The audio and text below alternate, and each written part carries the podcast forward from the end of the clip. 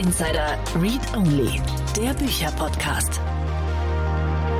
Guten Tag und herzlich willkommen bei Startup Insider Daily. Ich bin Eva Güte und ich begrüße euch in unserer heutigen Sonntagsausgabe mit der Rubrik Read Only. Ihr seid ein Bücherwurm, könnt euch aber nicht entscheiden, welches Buch ihr lesen sollt? Kein Problem, Annalena Kümpel hilft euch bei dieser Entscheidung. Wöchentlich spricht sie mit Autoren und Autorinnen der Business- und Entrepreneurlandschaft über aktuelle verfasste Literatur zu diesen Themen. In der letzten Ausgabe war Sven Liebert, Autor von Update Wirtschaft für Gesellschaft, zu Gast. In der heutigen Ausgabe begrüßen wir Deepa Gautam Nigel, Herausgeberin von Ökosystem Innovation mit Innovationen unsere Zukunft sichern. Deepa ist davon überzeugt, dass Innovation nur dann entsteht, wenn man sich die kollektive Intelligenz eines diversen Netzwerks zunutze macht. In ihrem Buch befinden sich Beiträge von Expertinnen und Experten aus Wissenschaft und Wirtschaft sowie aus der Startup-Community und dem Investorenbereich. Sie alle werben dafür, ein starkes Ökosystem aufzubauen und eine neue Innovationskultur zu leben. So viel erstmal von mir als kleines Intro vorweg. Gleich geht's los mit dem Gespräch. Startup Insider Daily. Read Only. Hallo Deepa, herzlich willkommen bei Startup Insider Read Only. Wie geht's dir? Guten Morgen, Annalena. Ja, es geht mir sehr gut. Es geht dir sehr gut, fantastisch, das ist ganz wunderbar. Wir sprechen über das Buch, das du geschrieben bzw. herausgegeben hast, Hashtag Ecosystem Innovation, wie Innovationen unsere Zukunft sichern. Warum hast du dieses Buch ausgegeben? Ich beschäftige mich schon seit, seit mehr als 20 Jahren mit dem Thema Innovation. Ähm, ähm, in Deutschland oder generell Innovationen, habe äh, Innovationen, ähm, also Technologie und Innovationsmanagement studiert als Schwerpunkt im, im Hauptstudium und äh, habe meine beruflichen Anfänge mal in einem Startup ähm, gemacht, ähm, wo wir einfach ein neues Businessmodell und ein neues Geschäftsmodell im deutschen Markt etabliert haben und da schon konfrontiert wurde eigentlich mit dem Thema der Innovationsskepsis, die wir, ähm, die wir in Deutschland haben. Und so über die, über die Jahre, die ich mich immer mit dem Thema Innovation in verschiedenen Stationen und Rollen beschäftigt habe, ich immer gesagt habe, wir brauchen irgendwie ein etwas positiveres Mindset, wenn, wenn es um das Thema Innovation geht. Und ähm, ich einfach auch gedacht habe, wir sind doch, wir sind ja innovativ in Deutschland, wir sind erfolgreich in Deutschland.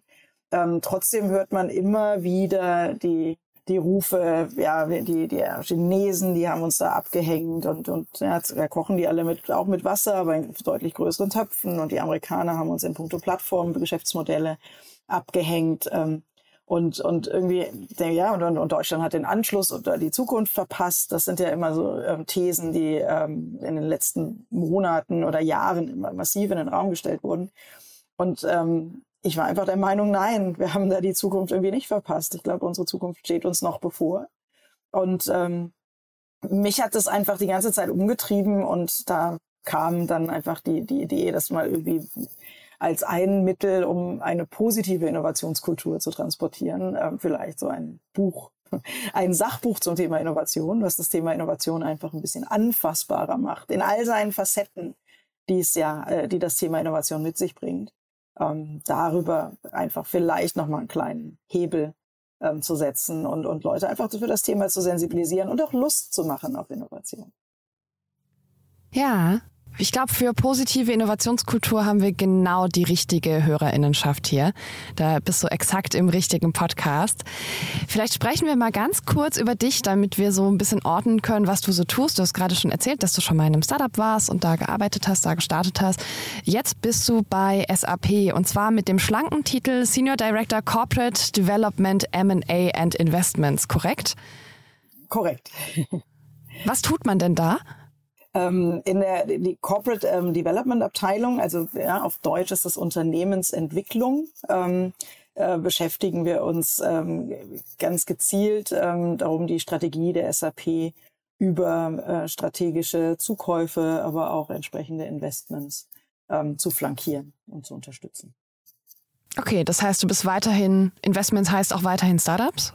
Ähm, in dem Fall ähm, sind es eher reifere Unternehmen, mit denen wir uns beschäftigen. Okay, alles klar. Cool. So, das heißt, du arbeitest trotzdem auch da in diesem Innovationsfeld. Das ist schon. Genau. Also es geht ja auch darum, wie gesagt, also wie, wie der Name schon sagt, also Unternehmensentwicklung oder Konzern, ähm, also Corporate Development, Konzernentwicklung ähm, beinhaltet im Prinzip auch irgendwie die, die Zukunftsfähigkeit ähm, und, und, und die zukünftige Strategie der SAP mhm. einfach auch sicherzustellen. Ja. Okay, das heißt, du arbeitest viel mit verschiedenen Unternehmen, mit verschiedenen Technologien wahrscheinlich und auch mit verschiedenen Menschen. Und ähm, hast du da die Leute rekrutiert, die am Ende Teil deines Buches geworden sind oder wo kommen die her? Oh, das ist auch eine längere, äh, eine längere Reise. Ich habe ähm, vor äh, meiner Rolle im, im Corporate Development ähm, das, äh, das sogenannte SAP Next Gen Ecosystem ähm, verantwortet und ähm, es ist im Prinzip eine Plattform anliegend an der äh, an den Aktivitäten, die SAP ähm, in der Lehre ähm, auch ähm, angeboten hat. Also wir reden dann wirklich über das Thema Next Gen, also nächste Generation Anwender und Entscheider, die man über die Lehre erreicht, aber auch die nächste Generation Unternehmer, die man über die äh, über das Startup-Ökosystem erreicht, ähm, die dann auch gemeinsam mit unseren Kunden ja, und und auch in enger Zusammenarbeit mit Investoren ähm, die, die Innovationen äh, für die nächste Generation entwickeln, sozusagen. Also auch da das Thema ähm, Weiterentwicklung ähm, in verschiedenen mhm. Dimensionen mhm. ne? und das Thema und, und wirklich mit auf die Kraft der Vernetzung setzend. Und ähm, genau aus der Zeit ähm, ist im Prinzip auch dieser ja, sehr intensive Austausch entstanden mit fast allen dieser der, der, der ähm, Gastautoren, die äh, netterweise zu dem Buch etwas beigesteuert haben.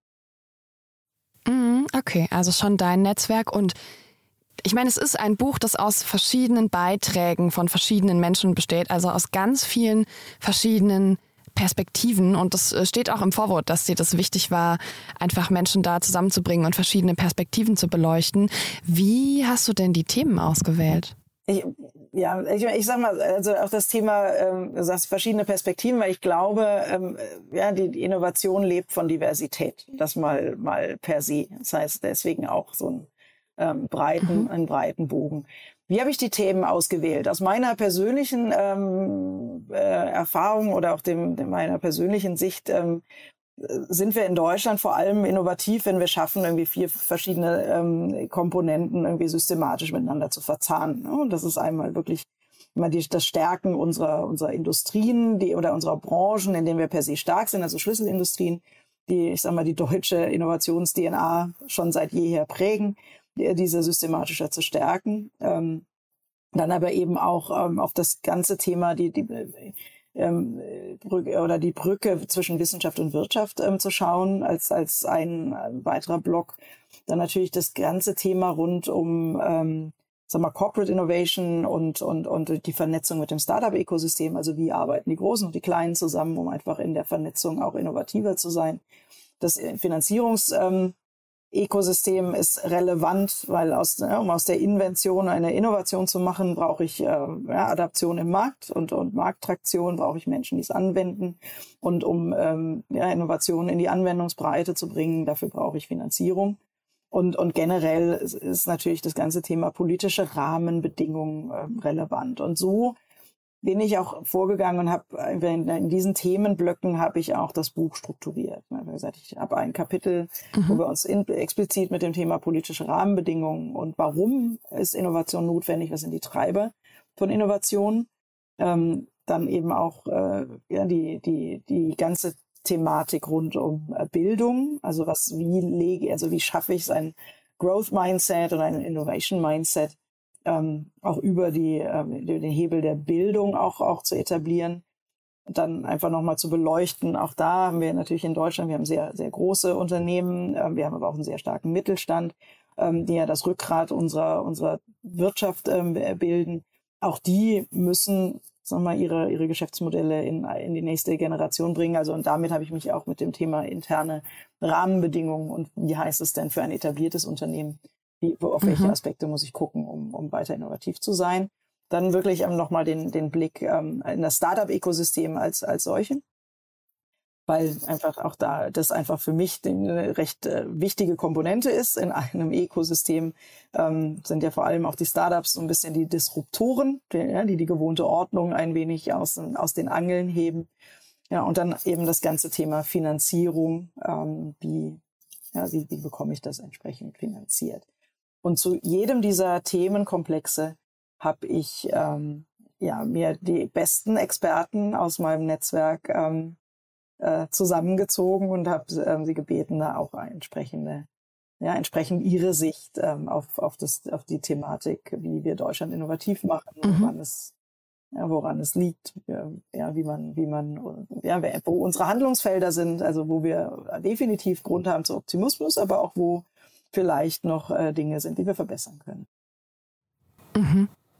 Und wie war es für dich, die ganzen Beiträge zu lesen? So als Herausgeberin kriegt man ja dann ganz viele vielleicht alte und neu formulierte Gedanken, aber auch neue Gedanken auf den Tisch und äh, darf die darf die durchgehen, sie vielleicht korrigieren und sortieren. Wie war das? Ach, das ja, das war sehr spannend. Das war insofern, als ich das ist ja auch ein längerer Prozess, wenn man gerade ein Buch mit mit so mhm. vielfältigen Gastbeiträgen ähm, äh, zusammenstellt und kuratiert. Man hat ja eine, man hat eine Idee im Kopf, man hat ja eine Botschaft, die man transportieren möchte.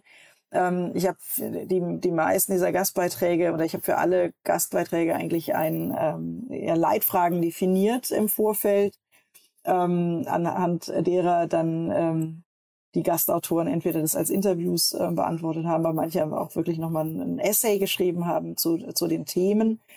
Und es war ähm, interessant, weil ja die ganzen Gastbeiträge so in einer losen Reihenfolge irgendwie ähm, bei mir angekommen sind. Ich habe alle immer sofort gelesen, wenn ich sie bekommen habe. Mhm. Ähm, aber ich habe sie, ähm, aber, aber genau so, ja, wie sie reingekommen sind. Und dann waren das, äh, äh, war das erstmal so ein Sammelsurium, was noch kein Bild äh, gegeben hat. Aber nichtsdestotrotz hatte ich ja den ganzen, das ganze Inhaltsverzeichnis für mich ja schon so vorstrukturiert gehabt.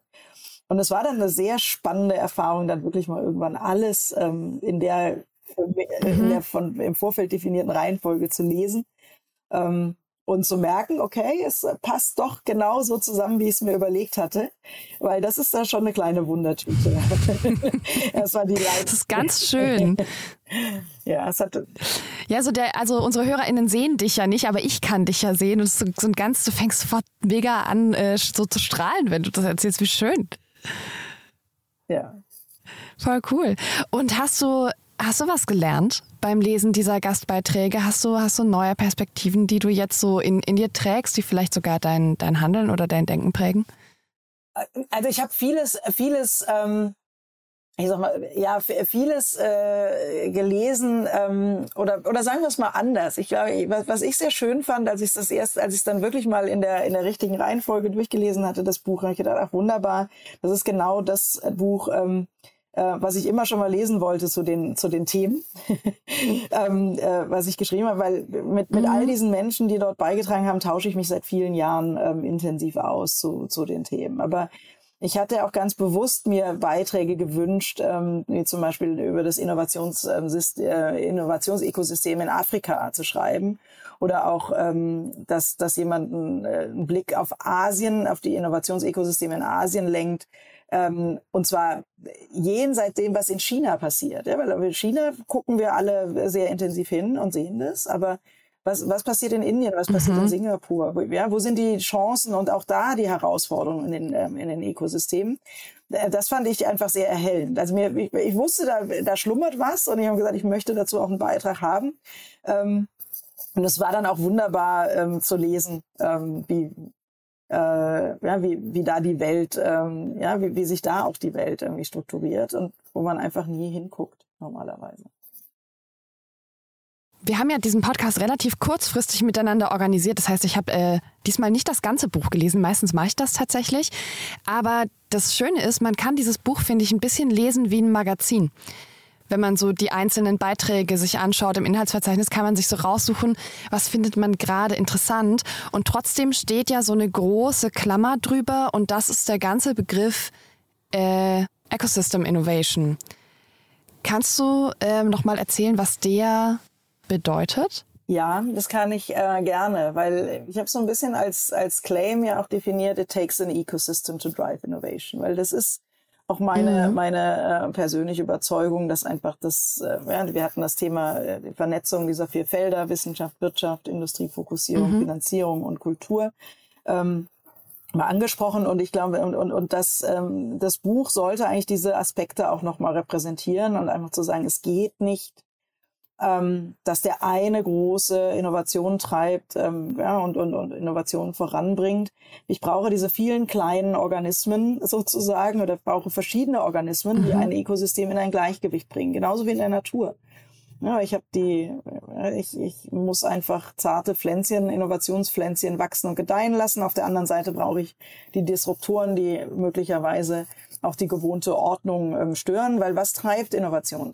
Innovation wird getrieben durch Transformationsdruck, ähm, durch Wettbewerb oder auch durch Regulatorik. Ja. Überall an diesen Nahtstellen zwischen verschiedenen Bereichen ähm, gibt es Raum für Innovationen. Aber Innovationen funktionieren eben auch immer nur ähm, oder in den meisten Fällen, wenn, wenn wirklich viele Faktoren ähm, zusammenspielen und im Prinzip so eine Art ähm, ja, ein Gleichgewicht in dem Biotop herstellen um Innovationen, mhm. ähm, Innovationen wachsen und gedeihen zu lassen. Da kann man, äh, ja, das kann man beschleunigen mit schönen Gewächshäusern wie den Gründerzentren.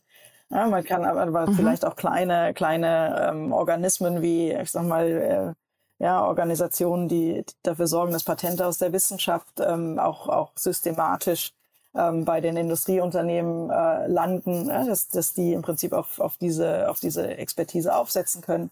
Es gibt diese vielen verschiedenen ähm, Aspekte, wo, wo die ganzen, also die, die ganzen Rädchen oder die ganzen Organismen irgendwie ähm, ineinander greifen. Und dieses, ähm, dieses Bild mhm. wollte ich einfach bemühen. Greifen diese Rädchen hier in Deutschland in unserem Innovationsökosystem denn genug ineinander? Haben wir genug Austausch? Sprechen die richtigen Menschen miteinander? Ich würde mal sagen, es ist besser geworden in den letzten Jahren. Ähm, mhm. Äh, weil man, man sieht es an vielen in, äh, Initiativen, zum Beispiel auch der Bundesregierung, ja, man sagt auch da, man, man setzt schon mal an, ähm, auch, auch systematischer aus der öffentlichen Hand ähm, Innovationen zu finanzieren. Also wir machen das äh, mit, mit einem Hightech-Gründerfonds und ähnlichen Instrumenten ja schon ein bisschen länger, aber ich glaube, da braucht es noch deutlich mehr. Und da gibt es mittlerweile die entsprechenden, ähm, entsprechenden Programme und ähm, Initiativen. Ähm, nichtsdestotrotz, glaube ich, müssen wir noch sehr viel stärker vernetzen. Also wir sind immer noch, hängen immer noch sehr in dieser sehr silo-artigen Denkstruktur, dass man, ja, also diese Zusammenarbeit zwischen etablierten Unternehmen und Startups ist zum Beispiel gar nicht so groß ausgeprägt. Und es gibt eine aktuelle Bitkom-Studie, ähm, wo, glaube nur 25 Prozent der Unternehmen sagen, dass sie überhaupt mit Startups arbeiten ähm, systematisch, ähm, ja, ein Beispiel rauszupicken. Ich glaube auch, dass wir, also da gibt's ganz viel Luft nach oben. Ich bin mir auch, bin auch davon überzeugt, dass gerade die Innovationen, die aus der, die gerade in der, in der Forschung, aus der Wissenschaft kommen, dass die ja auch ähm, gar nicht in der vollen Breite ähm, kommerzialisiert werden äh, ja, in, in, in Deutschland, wie man das vielleicht in Amerika kennt. Also ähm, auch, auch da gibt es aus meiner Sicht noch ganz viel Potenzial. Also wirklich ganz bewusst die, auf diese Schnittstellen zu gucken zwischen Wissenschaft und Wirtschaft, aber eben auch Großkonzerne und, und, und, und Start-up-Ökosysteme, ähm, die politischen Rahmenbedingungen, dieses ganze, ich äh, teile mal mein Wissen ähm, im Sinne einer, ja, der, der, der, der höheren Sache, ähm, um, um Innovationen nach vorne zu bringen, das finde ich, ist nach wie vor ausgeprägt. Also wir kommen aus einer Zeit, wo man gewohnt war, so ein bisschen das Bärenfell äh, zu verteilen. Ja, und ähm, ähm, wir machen uns aber selten bewusst, dass wir in einer, in einer Zeit leben, wo ähm, ja neu, mit neuen äh, Geschäftsfeldern, mit neuen Produkten, die durch die Digitalisierung ja auch, auch ein ähm, in den Markt kommen und auch durch die, die, durch die Tatsache, dass Digitalisierung in alle Branchen, Industriebereiche ja auch einzieht, wir nicht mehr darüber reden müssen, Bärenfälle zu verteilen, also Marktanteile zu verteidigen, sondern eher mhm. ähm, ja, zu überlegen, wie, wie, wie, ja, wie, wie, wie gehen wir um mit den ganzen neuen Bären, die jetzt auf den Markt kommen. Also so, ähm, und was mache ich damit, mit dem Potenzial? Und ähm, ich, ich glaube, das, da bin ich davon überzeugt, dass da diese, gerade diese, durch diese, durch das, äh, durch die stärkere Vernetzung aller Akteure, wir da einfach deutlich besser und, und schneller werden können und auch schneller werden müssen. Ja. Vernetzung ist ja auch was, was unglaublich viel Zeit kostet. Also ich hatte mehr als einen Job, der sehr stark mit Netzwerk zu tun hatte. Das ist ja einfach unglaublich viel ähm, äh, Aufwand, den da einzelne Menschen betreiben müssen, um sich zu vernetzen, weil Menschen sich halt nun mal treffen oder zumindest mal miteinander sprechen müssen, damit das auch irgendeine Form von Wirkung hat. Und ich habe immer das Gefühl, wir können ganz viel tun, müssen aber auch äh, einzelne Menschen dazu motivieren und dafür sorgen, dass die dafür Raum haben. Und ich habe das Gefühl, gerade ist alles so komplex und so stressig, dass das echt schwierig ist. Wie motivieren wir denn einzelne Menschen und vielleicht vor allem die richtigen Menschen dazu, da auch wirklich mehr reinzugeben? Boah, ja, das ist eine gute, das ist eine gute Frage. Ich meine, Stichwort Raum ähm, gebe, äh, greife ich auch gerne erstmal auf, ähm, was du ja gesagt hattest. Ne? Wie, wie gibt man dem ganzen Raum? Weil äh, das, mhm. ähm, auch das ist aus meiner Sicht ähm, essentiell, zu sagen, Innovation braucht auch Räume.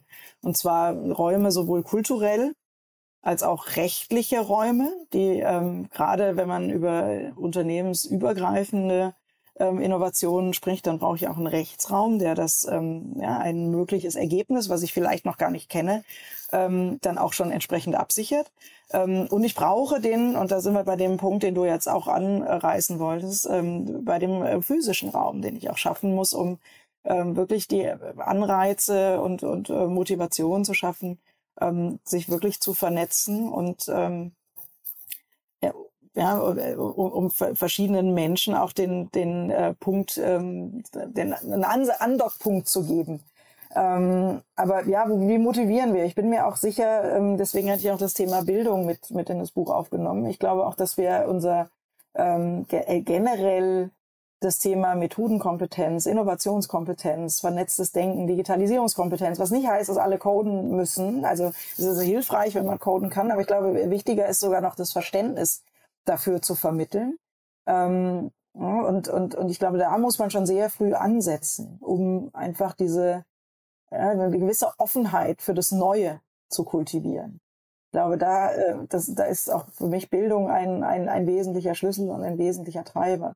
Weil nur wenn ich neugierig bin und offen bin, kann ich äh, auch auf andere zugehen und kann auch über meinen Tellerrand hinaus gucken und über, über das ja, Silo oder über meinen eigenen Wirkungsraum hinausdenken und schauen, wie kann ich vielleicht Dinge ähm, so verknüpfen, dass äh, sie nochmal eine stärkere Wirkung erzeugen. Du hast gesagt, Innovation braucht Diversität. Und das bedeutet einmal das, was du in deinem Buch aufgemacht hast mit äh, Politik, Wirtschaft, also die etablierte und die Startup-Wirtschaft, ähm, Wissenschaft und so weiter zusammenzubringen. Bedeutet ja aber auch Menschen verschiedener Geschlechter, sozialer Hintergründe, ähm, na, also verschiedener ähm, ja, äh, räumlicher Hintergründe, das alles zusammenzubringen. Und die aktuelle Innovationslandschaft ist doch immer noch sehr weiß und sehr männlich. Da gibt es Gruppen, die sich langsam und mit Kraft Gehör verschaffen. Ja, also mir, ich sehe die Frauennetzwerke, ich sehe ein Netzwerk wie äh, Two Hearts, das äh, GründerInnen mit Migrationshintergrund zusammenbringt und auch denen Stimme und Kraft gibt. Aber da fehlt noch ganz viel. Wie sorgen wir dafür, dass alle Stimmen oder mehr Stimmen gehört werden und die richtigen Stimmen gehört werden und in dieses Netzwerk einfließen? Also ja, also da gebe ich dir, da gebe ich dir recht. Ne? Also ich, ich finde die Entwicklung ja sehr, sehr erfreulich. Also ich engagiere mich selber auch in oder habe mich einige Jahre auch in Frauennetzwerken engagiert und auch in der True Hearts Community bin ich Mentorin. Mhm. Ähm, äh, deswegen ähm, glaube ich, ja, ist es auch wichtig an der Stelle auch auch denjenigen ähm, die Stimme zu geben ne, und auch, auch damit mhm. mit zu unterstützen. Und äh, du hast es schon richtig gesagt, also ähm, Diversität ist auch für mich auch wirklich auch Erfahrungsdiversität, auch unterschiedliche Ausbildungen. Also ich bin eigentlich klassische BWLerin. Ähm, und hab, äh, ja, arbeite seit seit äh, über 20 Jahren in der in der Softwarebranche, ähm, mhm. kann keine einzige Zeile Code äh, programmieren übrigens. also insofern ähm, die die Kompetenz habe ich nicht. Ähm, und, und äh, schaffe es aber trotzdem irgendwie die Anforderungen ähm, entsprechend übersetzen zu können. Und ich glaube, ja, davon, mhm. davon braucht's ähm, braucht's mehr. Ich bin immer ein Freund davon, wirklich auch mal ja, Leute zu ermutigen, mal in andere Bereiche, in andere Branchen reinzuschauen. Mhm. Also ganz bewusst auch sich mal ähm, ja, so, so über den über das eigene, den eigenen Wirkungsbereich irgendwie ja nochmal äh, zu informieren und, und auszutauschen, weil ich glaube, da an der Stelle äh, schaffen wir Innovation. Aber ich glaube, wir auch da, wir müssen ermutigen, auch mal was anderes anzugucken, was auch mal die Branche zu wechseln, mhm. auch mal ähm, in andere Unternehmen reinzugucken und auch, auch ganz bewusst den Austausch zu suchen. Ähm, das äh, finde mhm. ich essentiell. Okay, also es ist schon einfach was aktive Arbeit, die man leisten muss, um da mehr Stimmen zu hören. Diversität ist ganz, ganz wichtig, weil Innovation lebt vom Mitmachen und lebt einfach von den verschiedenen Perspektiven, ähm, die es, die es braucht. Ähm, ich selber engagiere mich in, äh, ja, bei Two Hearts auch, auch als Mentorin, deswegen finde ich das auch sehr wichtig. Äh, ich finde aber auch ähm, die, ich sag mal, Erfahrungsdiversität. Ich bin beispielsweise BWLerin, kann keine Zeile Code programmieren, bin aber seit über 20 Jahren in der Softwarebranche weil, weil ich aber auch trotzdem ja das Verständnis äh, mitbringe ähm, für Technologie und wie Technologie unsere, unsere Herausforderungen ähm, löst. Ähm, und ich denke, dass äh, ja die, die Vernetzung äh, wesentlich ist und man einfach diese Plattform zur Vernetzung ähm, schaffen muss und den Austausch schaffen muss. Ähm, was man auch nicht unterschätzen darf, finde ich, ähm, äh, ist so dieser, ja, der Austausch zwischen Startup-Ökosystem und etablierten Unternehmen. Ähm, und da auch, nachdem ich ja selber in einem Startup gestartet bin und äh, mich dann später im Konzernballett eingereiht habe, ähm, ich einfach wahnsinnig viel gelernt habe aus meiner Startup-Zeit, ähm, auch, auch äh, für die Arbeit im Konzern.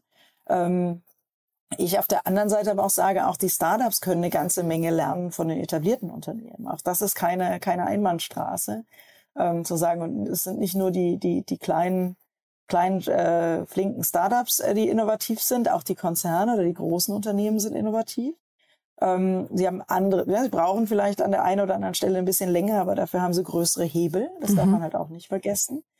Ein bisschen sensibilisieren muss man und deswegen ist eben auch das Thema Perspektive so wichtig. Man muss trotzdem aber dafür sensibilisieren, dass beide Bereiche oder ähm, jeder eine andere Sprache spricht und man sich ein bisschen Zeit nehmen muss, um das ein bisschen gegenseitig zu übersetzen. Mhm.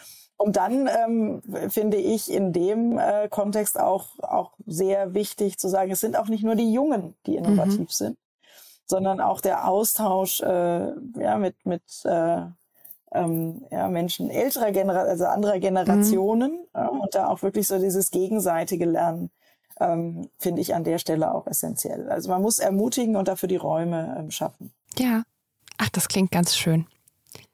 Total gut.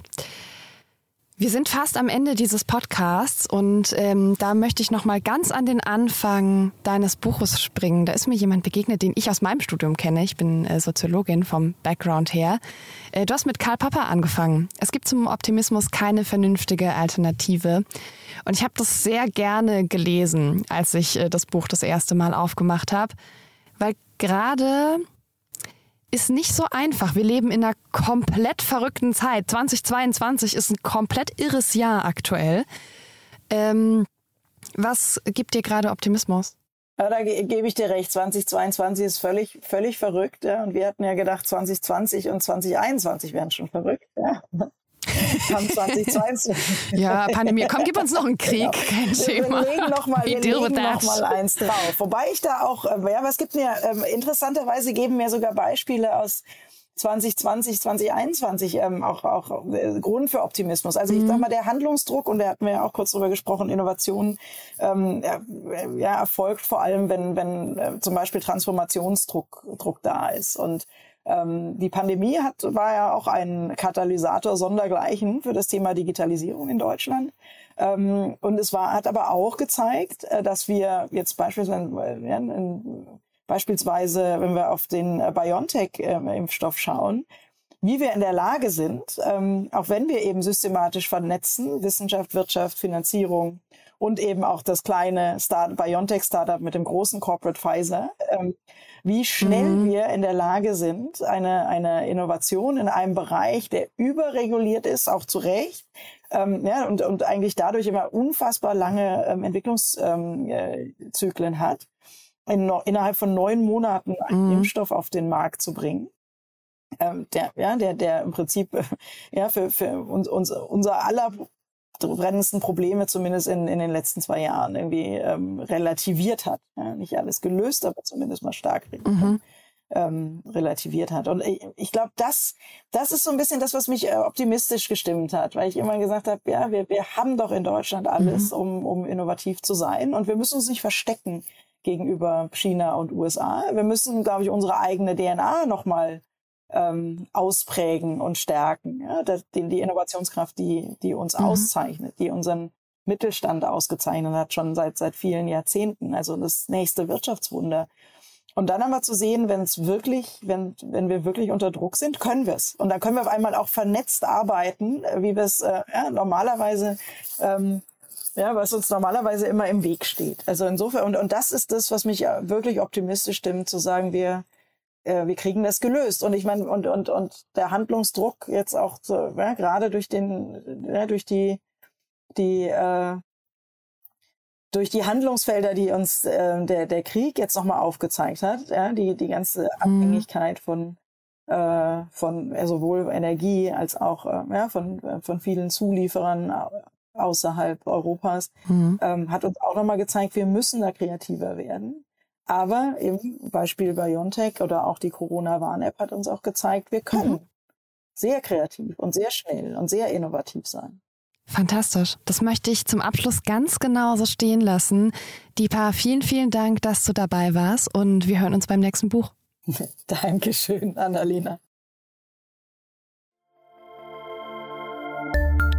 Read Only Steckbrief.